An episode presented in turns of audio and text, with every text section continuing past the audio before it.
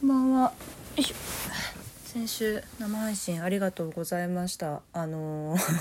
車中でね、いかんせん高速道路を走っていたのもあってか、なおかつこう通信して喋っていたからか。驚くほど私の声が遠くて あ私海中の中にいるってぐらいの声だったのが ちょっと申し訳ないのと道を間違えて高速で出る口を出る出口？あ？出る出口？頭痛が痛い？何？あサステナブルなんだ？出口を間違えてああ違うっていうあのいろいろな事故がありつつの配信ありがとうございました。また今週の日曜日にその後収録した分、うん、変わらず車の中から撮ってるんですけどそれも出るので、えー楽しんでいただけるかなと思います。でちょっと今回お便りをいただいてちょっと考える話かなと思ったお便りが2つほどあるので読んでいきます。青青さんからいただきました。こんにちは。いつも楽しく視聴させていただいています。突然ですが、マネさんに質問があります。私は現在看護学科の4回生ですなのですが、最近人間関係がわからなくなっています。いつも6人ほどのグループの中にいるのですが、その中でも特に仲いい子たちで遊びに行った話などを聞くと、私は嫌われているのかなと不安な気持ちになります。この気持ちは普通の反応なのでしょうか？マネさんだったらどう思うか差し支えなければ聞かせていただきたいです。うーん。なかなか学生さんだと特に中このこの方は看ん？看護学科の方だからちょっと違うかもしれないけど特に中高生小中高生か。だとこう学校の中の世界が割とこう生活の中で占める時間が長いのであのこう自然と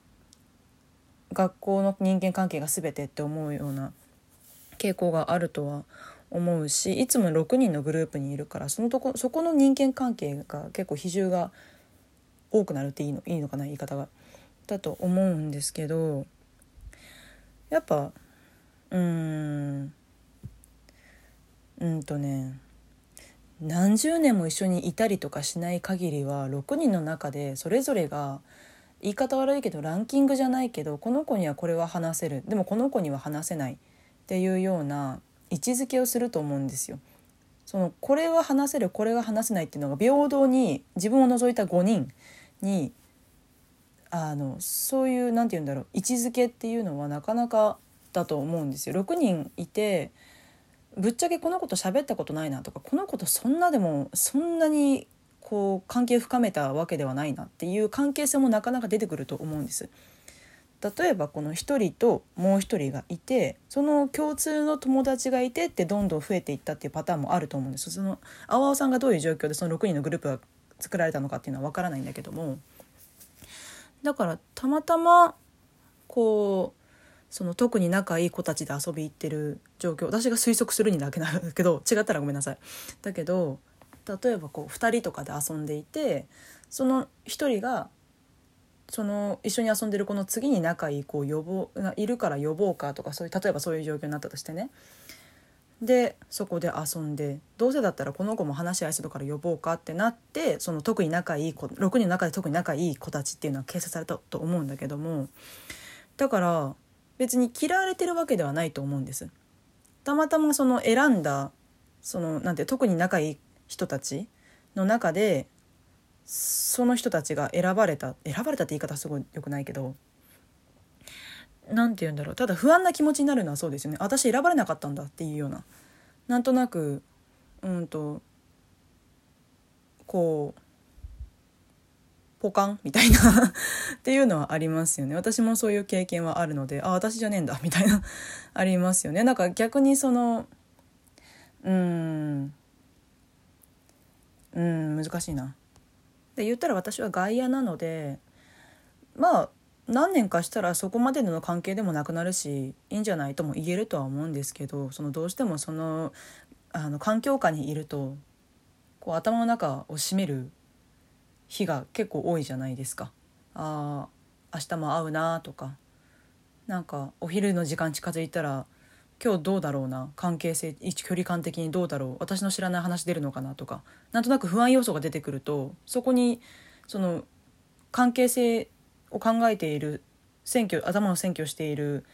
その物事友達その人間関係についての不安要素がどんどんどんどん濃度が増していっていくと思うんですよ。なんかそれこそ嫌われてるのかなと思ってる時点でなんとなくこううんと楽しい気持ちでその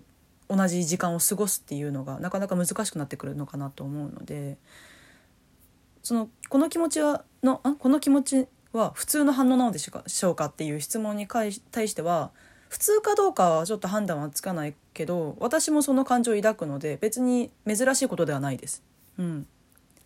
ちょっと飛躍飛躍ってちょっと言い過ぎかもしれないけどやっぱり必要とされたい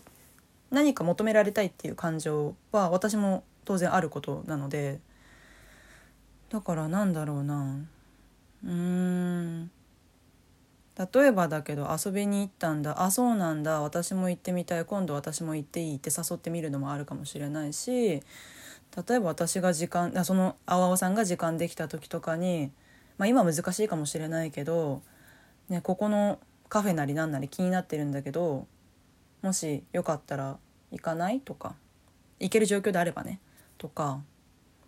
なんかうん。この絵が気になってるんだけど一緒に行かないとか誘ってみるのもありかもしれないしそこからもしかしたら関係性が深まってくるかもしれないし。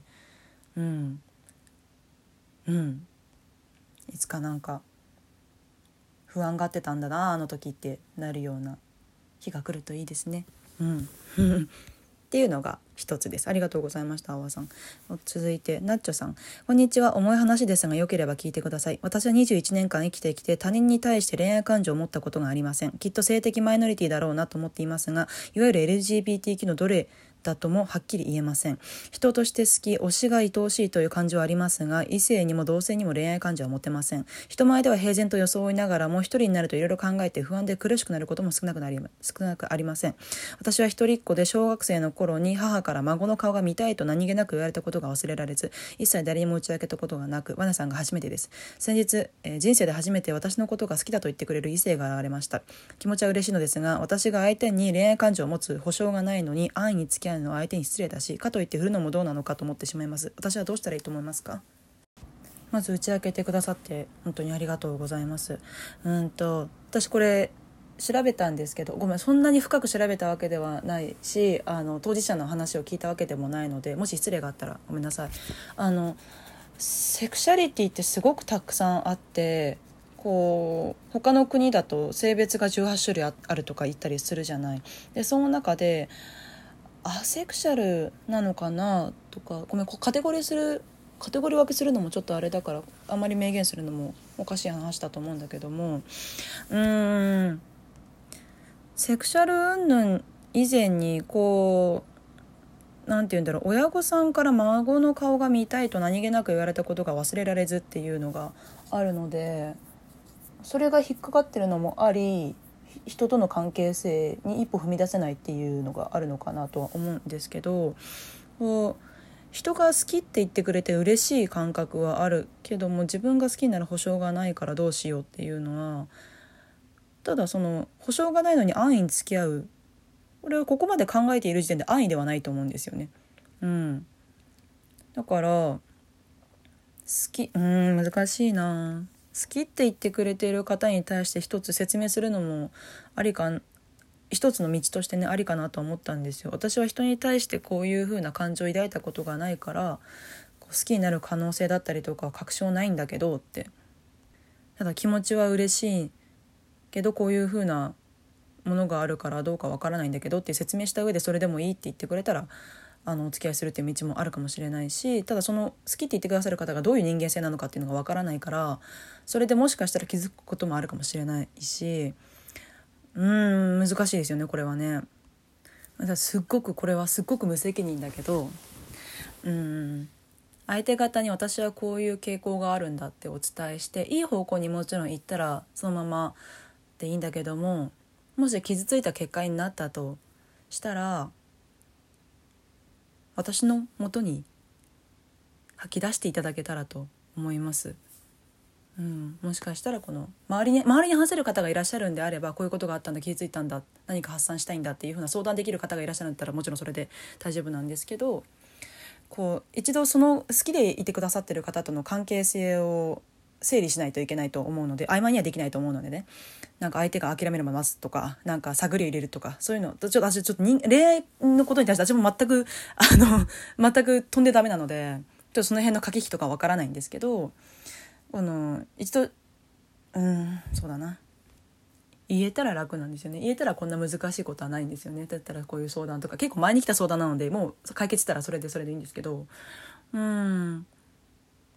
振るのもどうなのかっていうのは一応私は理由ができてるので振る理由にはなると思うんです。気持ちは嬉しいけど私はこういう理由があるから付き合うことは難しいと思う。例えばだけど。っていうのは十分理由になると思うので例えば別に理由を言わないにしても「ごめん私はこういうの考えられない」とかそういうふうに濁すこともできるし。気持ちは嬉しいけどごめんそういうの考えられないんだっていうふうには言えると思うんです。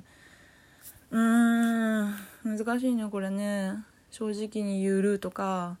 濁して言うのか。ただそのナッチョさん自身がその自分自身のことにあ？自分自身ナッチョさんがご自分のことについてこう毅然とした態度私はこういう人間なんだこういうことなんだっていうのを説明してこう胸を張って説明できるというかそういうセクシャルに対しての考え方捉え方っていうのがまだ確定してないと思うのでなかなかこうはっきりと説明して相手に理解をしてもらうって難しいのかなとは思いますよね。うん、あのちょっと相手の方とお話をしてみないとっていう感じはありますよね。ちょっと進捗あったら教えてください。無責任なこと言っちゃって本当に申し訳ないです。うん。です。あ、答えになってない。ごめんなさい。すいません。日曜日の私はアホみたいな感じで話してもあのこもった海中の中みたいな私の声がお届けしているのでよかったらそちらを聞いて何か発散できたらと思いますのですいません よろしくお願いします。あ